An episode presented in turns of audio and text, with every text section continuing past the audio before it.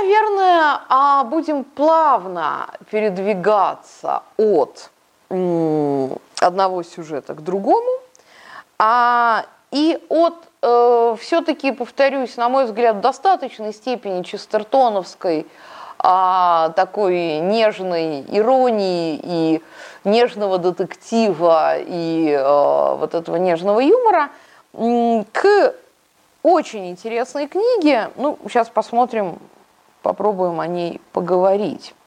Это старшие арканы. Ну, то, что я обещала еще в прошлый раз, ну, что называется «Держитесь». А сюжет, прежде чем разобраться с сюжетом, давайте а, разберем, разберемся сначала с названиями. Почему в английском это называется The Great Trumps?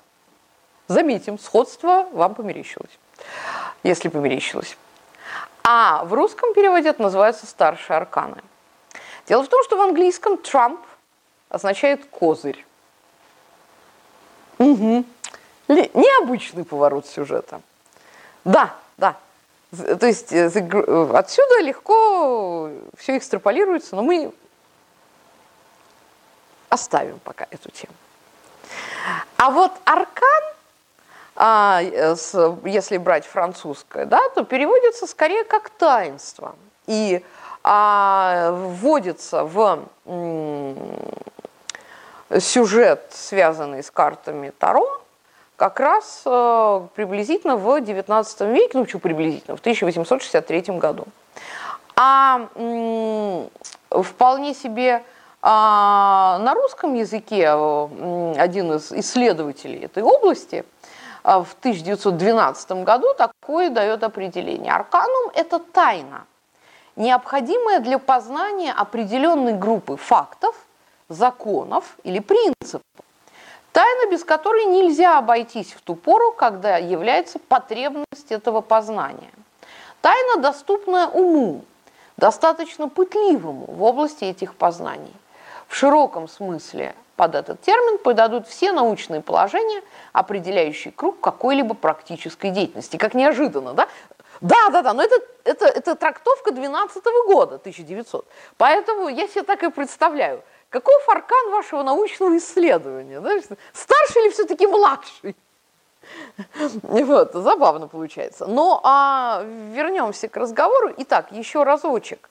Значит, аркан как таинство. А, но тут мы, естественно, а, неминуемо должны разобраться вообще, что это за колода Таро и к чему это вообще, почему Вильямс этим так активно интересуется. А, значит, колода Таро э, штука древняя, корни ее мифологизированы так, что я даже не стала в это все влезать и предлагать расклады, во всех смыслах этого слова, хорошая получилась игра слов. Наверное, самая известная, самая старинная колода – это Марсельская Таро или Таро – а, опять же, подозреваю, что были и предшествующие, и непонятно еще раз, что является, какая культура является источником. Есть версии, что это индуизм, есть версии, что это а, какие-то другие восточные течения, а, есть версии, что это Египет, некоторые исследователи и теоретики как раз к этому склоняются.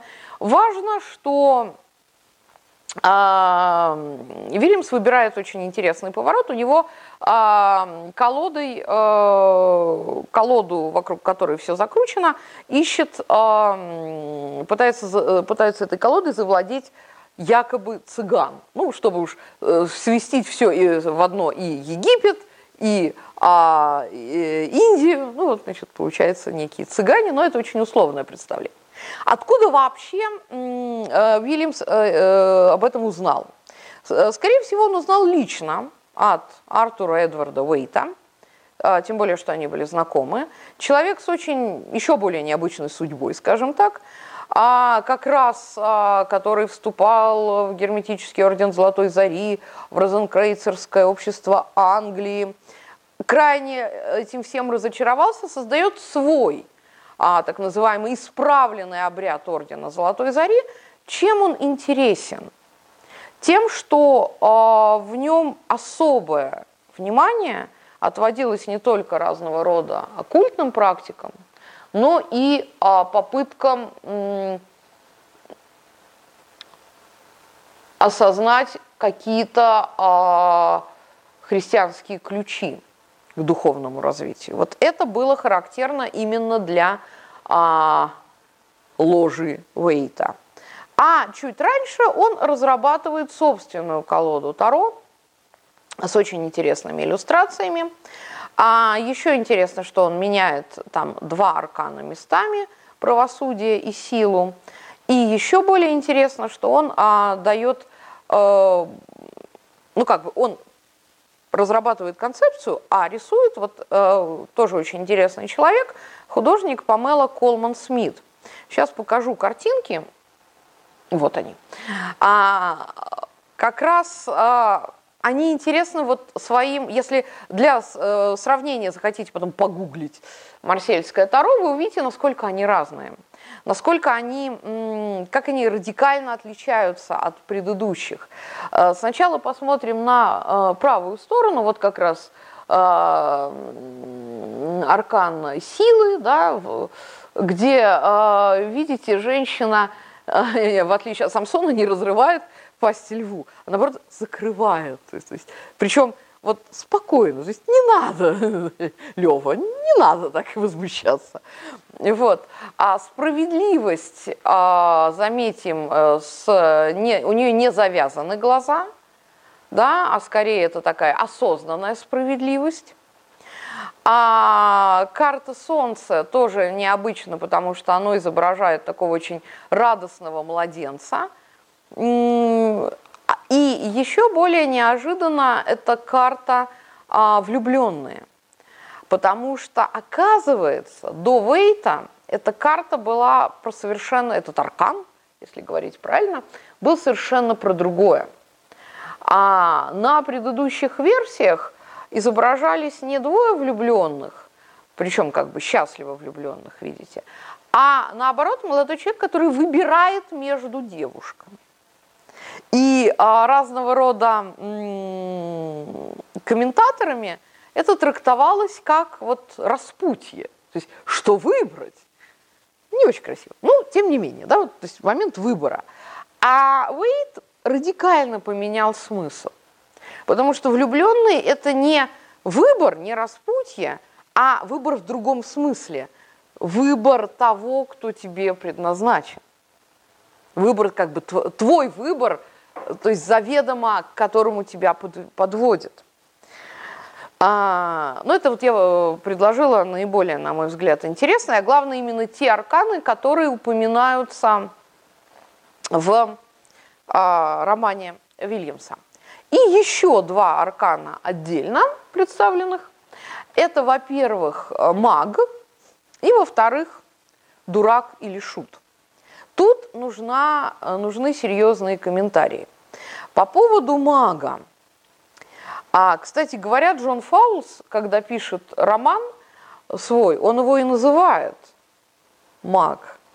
А в русском переводе его зачем-то перевели как Волхв. И таким образом потерялся смысл.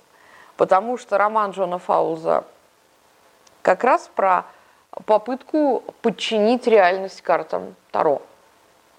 Это, к счастью, там не удается, но попытка сделана. И вот а, маг – это как раз а, а, олицетворение вот такой попытки подчинить, изменить, а, добиться чего-то с помощью магических сил от того, что нас окружает. И этой карте, так же как и многим другим, противостоит образ а, дурака. Заметим, это не шут в значении Джокер. Это не трикстер, который такой, может быть, и злым, и добрым, и он обманывает, и его обманывает. Это совсем-совсем другой образ. Это как раз а, дурак как юродивый, да, как человек вот просто не от мира сего. Вот он тут очень четко изображен. И более того, если посмотреть э, на знакомый сюжет, скажем, о Э, Парцефаля романа рыцарского Вольфрама фон Эшенбаха, мы обнаружим то же самое. Парцефаль, он же Персиваль, он же, ну и так далее, да, там, а, это тоже дурак.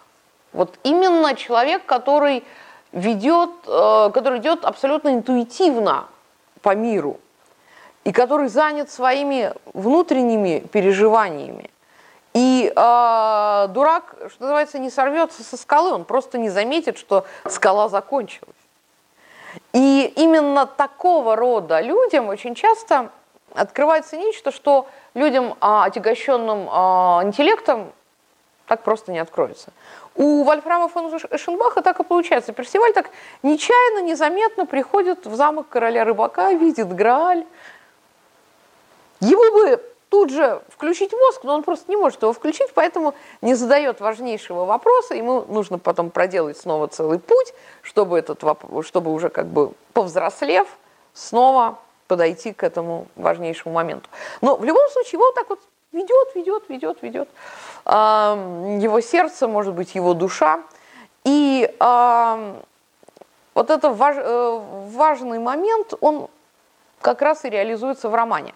Тем более, что карта шут, это, э, шута – это нулевая карта, и э, эта идея постоянно обыгрывается у, Вей, у Вейта, пардон, у Вильямса. А, вот, собственно, в этом эпизоде, например, а, вот описание дурака само прекрасно. А, у человека были очень яркие глаза, он улыбался так открыто и восторженно, что эта улыбка вызывала даже легкое опасение. Ни один человек в здравом уме не бывает настолько счастлив. Казалось, он только на миг задержался перед тем, как сделать следующий шаг. Никакого заднего плана у карты не было, только ровный золотой фон. Очень похоже. А, нет, сказал Генри, это довольно трудно. Эта карта самый, тот самый непредсказуемый фактор.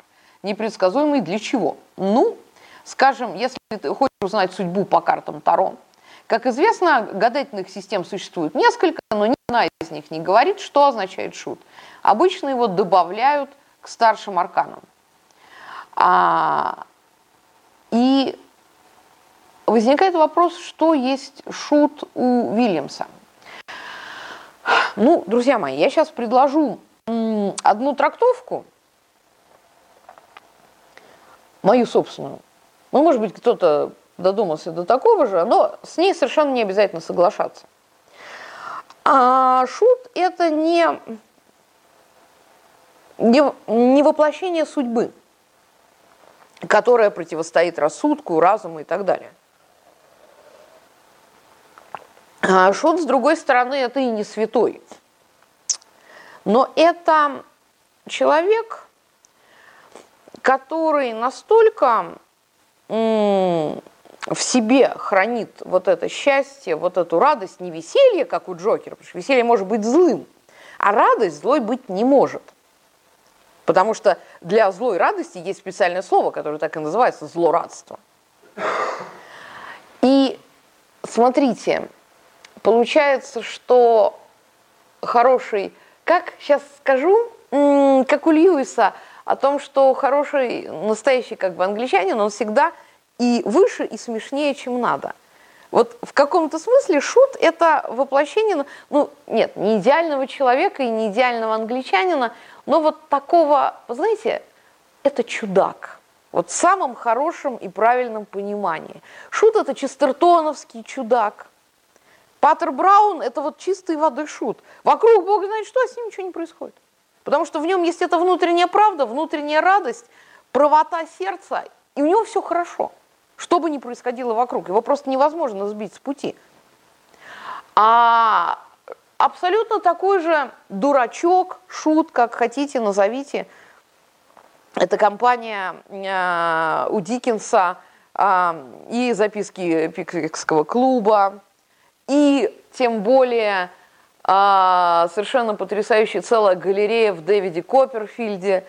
А, по-настоящему хорошие люди, они всегда немножко странные, они всегда немножко чудаковатые, потому что они демон... Вот в чем суть э, шута или дурачка э, или чудака, они вот демонстративно вообще не подчиняются законам материального мира, который довел Лайонелла в пред... почти довел Лайонелла в предыдущем романе, понимаете? И в в старших арканах есть такой же, а, такой, такая же необычная личность. Это тетушка, которая, с одной стороны, старая дева, немножко чудаковатая. Тут же вспоминаю тетушку из Дэвида Копперфильда а, у Диккенса, которая, с одной стороны, чудаковатая, и все время гоняется, гоняет ослов со своей, значит, идеально выстриженной лужайки, и чуть что кричит «Джан, это ослы!» И, значит, надо их там оттуда гнать. Но при этом это человек необыкновенно добрый, с необыкновенно большим сердцем, которая очень-очень помогает э, вроде как совершенно почти постороннему э, мальчишке, который к ней приходит. Понимаете? Вот это то самое. И м- вот эта тетушка, а, которая с одной стороны чудаковата, но с другой стороны она а, хранит мир в семье. Она абсолютно не подвластна мелким страстишкам. Ее вообще нельзя вывести из себя. Хотя она при этом а, абсолютно не напыщена, она обожает иронизировать над самой собой. А, и при этом она вот как бы вот этим сердцем обнимает, ну, буквально всех, там, племянницу, своего брата, вот этого загадочного Генри. Именно поэтому никакая, вот в чем суть дурака-то, почему он смешивает карты, почему, если он выпадает, то непонятен расклад – потому что над ним магия не властна. Вот этот самый маг, который все продумал, все рассчитал, там, все сообразил, все спланировал, все настойчиво овладевайте навыками управления реальностью. Вот, вот такой вот маг, вот он на самом деле оп, перед... М? Да, да, в чем-то Том Бомбадил, кстати, да, да, да. Спасибо, это очень неожиданная мысль, но похоже, что вы правы. Да, да, как? Ну, естественно, правы, конечно же. Это я просто прокрутила, вы вспомните. Вот он такой. Но Том выводил, это такое как бы абсолютно мифологизированная а, э, часть шкалы, да, полярность такая. А какой-нибудь, э, э, какая-нибудь компания Дживс и Вустер, это тоже они же э, Вудхауса, понимаете? Это тоже они. И э, целая галерея Честертоновская, не только Паттера Брауна, это все они же. И, на мой взгляд, это очень мощный образ. И что характерно, если вы внимательно, если вы захотите прочитать точнее, а, старшие арканы, вы обратите внимание, что там тоже есть некий маг, этот самый наставник Генри.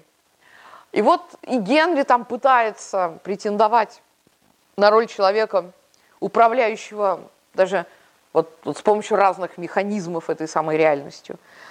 Но, во-первых, все меркнет перед наивностью Нэнси, племянницы, которая просто влюблена по девичьи в Генри.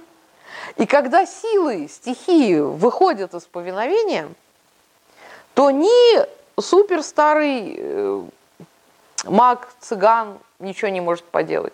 Ни Генри ничего не может поделать, который сам для себя не может определить, так он любит Нэнси, потому что он ее любит, или он, или он любит Нэнси, потому что у, у ее отца, ее отец владеет вот этой самой главной колодой Таро, э, Таро, да, архетипической, или же потому что Нэнси это медиум, и он просто ее тупо использует цинично в своих силах, потому что без нее он не в состоянии управлять этой колодой.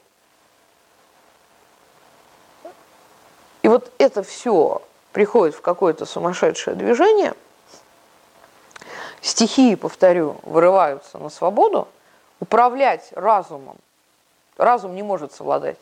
Да? Сейчас как там у Пушкина? «И молвил с Божию стихии царям не совладать». Вот, да, то есть есть силы, над которыми никакие вещи не, не важны, не, не, не властны. И только Сибирь, э, да, вот этой тетушке доступна спокойно, холодно, даже не то, что хладнокровно, а очень разумно и умеренно войти в этот взбесившийся мир, закрыть дверь, утихомирить. То есть не, тут разум имеется в виду не рациональность, а вот это вот внутреннее спокойствие. То есть вокруг Бог знает, что творится, есть тетушка, которая знает, ну, нехорошо же, когда все открывается. Более того, она внутри очень мудрый человек. Она понимает, что происходит, но она просто не поддается панике. Потому что вот это ее внутренняя, не знаю, как хотите, внутренняя сила, а, внутренний баланс, не знаю, внутренняя гармония, вот это все просто невозможно сбить, невозможно а, вот эти нас... О, я придумала, ее внутренние настройки сбить просто невозможно. Но для этого, ну именно поэтому она кажется немного странной всем остальным. Потому что она что делает? Она не играет в игры, которые постоянно ей предлагает социум. А, цитат э, такого рода множество, если э, сейчас у меня м, получится, я э, пару примеров приведу. Одну секундочку. А если не получится, то ничего страшного. Я твердо знаю, что вы что вы справитесь и без меня. Так, сейчас момент, момент, момент, момент. Вы знаете, наверное, пока я ищу, давайте посмотрим дальше. Давайте мы, в общем, тетушку потом найду. А давайте тогда посмотрим вот на что. Вопрос такой. А, вы можете мне его задать. Верил ли Уильямс в то, что картами Таро можно управлять? Да нет. Это понятно, когда прочитаешь. Вопрос. А верил ли Уильямс э, вообще в Таро, в розенкрейцеров? Ну, мы же не, с ним не можем поговорить, мы не можем спросить у него лично. Общался ли он? Да, общался. Важно, что он точно нам оставил очень, очень значимую мысль, а, что сила души гораздо важнее, чем все карты. Вот это самое главное, мне кажется. По крайней мере, для меня. И поэтому, э, именно поэтому у меня нет ощущения от этой книги – как от руководства по раскладыванию. Расклады, когда э, выражу, раскладываю таро, что там, что-нибудь еще. Отворот-приворот. Вот, вот здесь ничего такого нет. Здесь очень интересный а, комментарий к картам, тем более, что как раз... А, ой, не туда, секундочку. Вот. А, как раз а, любопытная идея, что такое а, старшие арканы могут объяснить все, что происходит в мире. Они есть мера бесконечного танца. Вот сама реальность как танец, кстати, а, похожий образ танца появляется в конце второй части космической трилогии Клайва Льюиса «Мировой танец». А еще образ танца, ну, только танца такого мироздания – фигурируют у Льюиса же э, в «Хрониках Нарнии», в «Покорителе зари». То есть э, это какая-то очень важная метафора. Но еще раз, а по сравнению вот с этой самой якобы незаметной тетушкой, по сравнению с силой карты, или даже не карты, а метафоры чудака, меркнет все попытки Генри э, овладеть силами природы. Заметим, как только человек заявляет, что он владеет силами природы, с ним что-нибудь происходит. Например, Базаров. Природа не храм, а мастерская, человек в ней работник, заявил Базаров, ничего не сделал и помер. А скажете нет? Вы вспомните, он что вообще сделал-то? К фенечке приставал? Ну, приставал. Пытался работать? Ну, пытался. Что-нибудь сделал? Нет, не сделал. Саруман у Толкина. Еще как настойчиво овладевал силами природы. Просто дальше ехать некуда. И, и ничего, то есть он а, ничего не смог изменить. И в каком-то смысле Наши хоббиты, если их брать всех четырех, вот они такие же фул. Вот они таку, так, такая же, такое же вот нечто абсолютно сбивающее все настройки.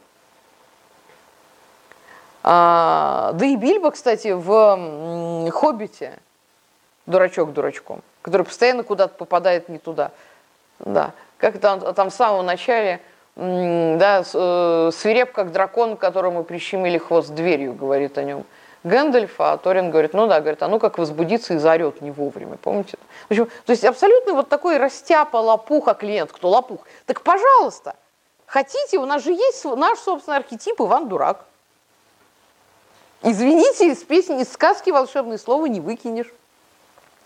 Не хотите это, вспомните а, бриллиантовую руку, а клиент кто лопух.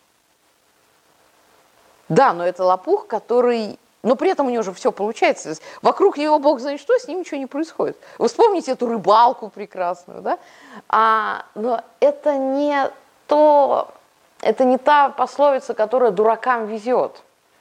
Это именно про какой, какую-то внутреннюю честность. Потому что герой э, бриллиантовой руки, он очень честный человек. И, и он ни на, ни на какую дребедень вообще не поддается никогда. Ну вот, так что карта непростая. И, на мой взгляд, в основном об этом старший аркан. А, еще э, очень э, любопытно, отсюда, да, во многом, э, важный разговор э, о э, как раз э, чудаках и наивных людях и о силе слабости.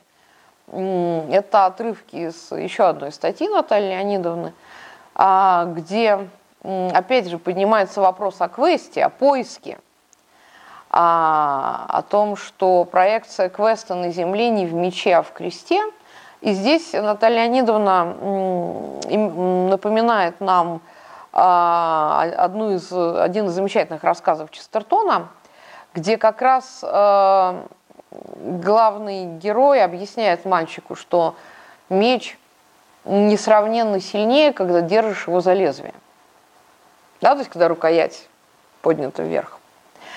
И э, чем для меня это, этот образ важен? Тем, что когда мы думаем, что нашими усилиями мы можем прям вот все исправить и насадить там справедливость так, что никому мало не покажется, все время хочется напомнить себе, что есть еще а, совершенно другие аспекты, которые просто а, разумному, деятельному фаустианскому человеку даже в голову не придут. И Льюис так или иначе к этому обращается, как мне представляется. Лекция проведена и записана по заказу православного мультимедийного портала «Предание.ру». Лекции, выступления, фильмы, аудиокниги и книги для чтения на электронных устройствах в свободном доступе для всех. Заходите. Предание.ру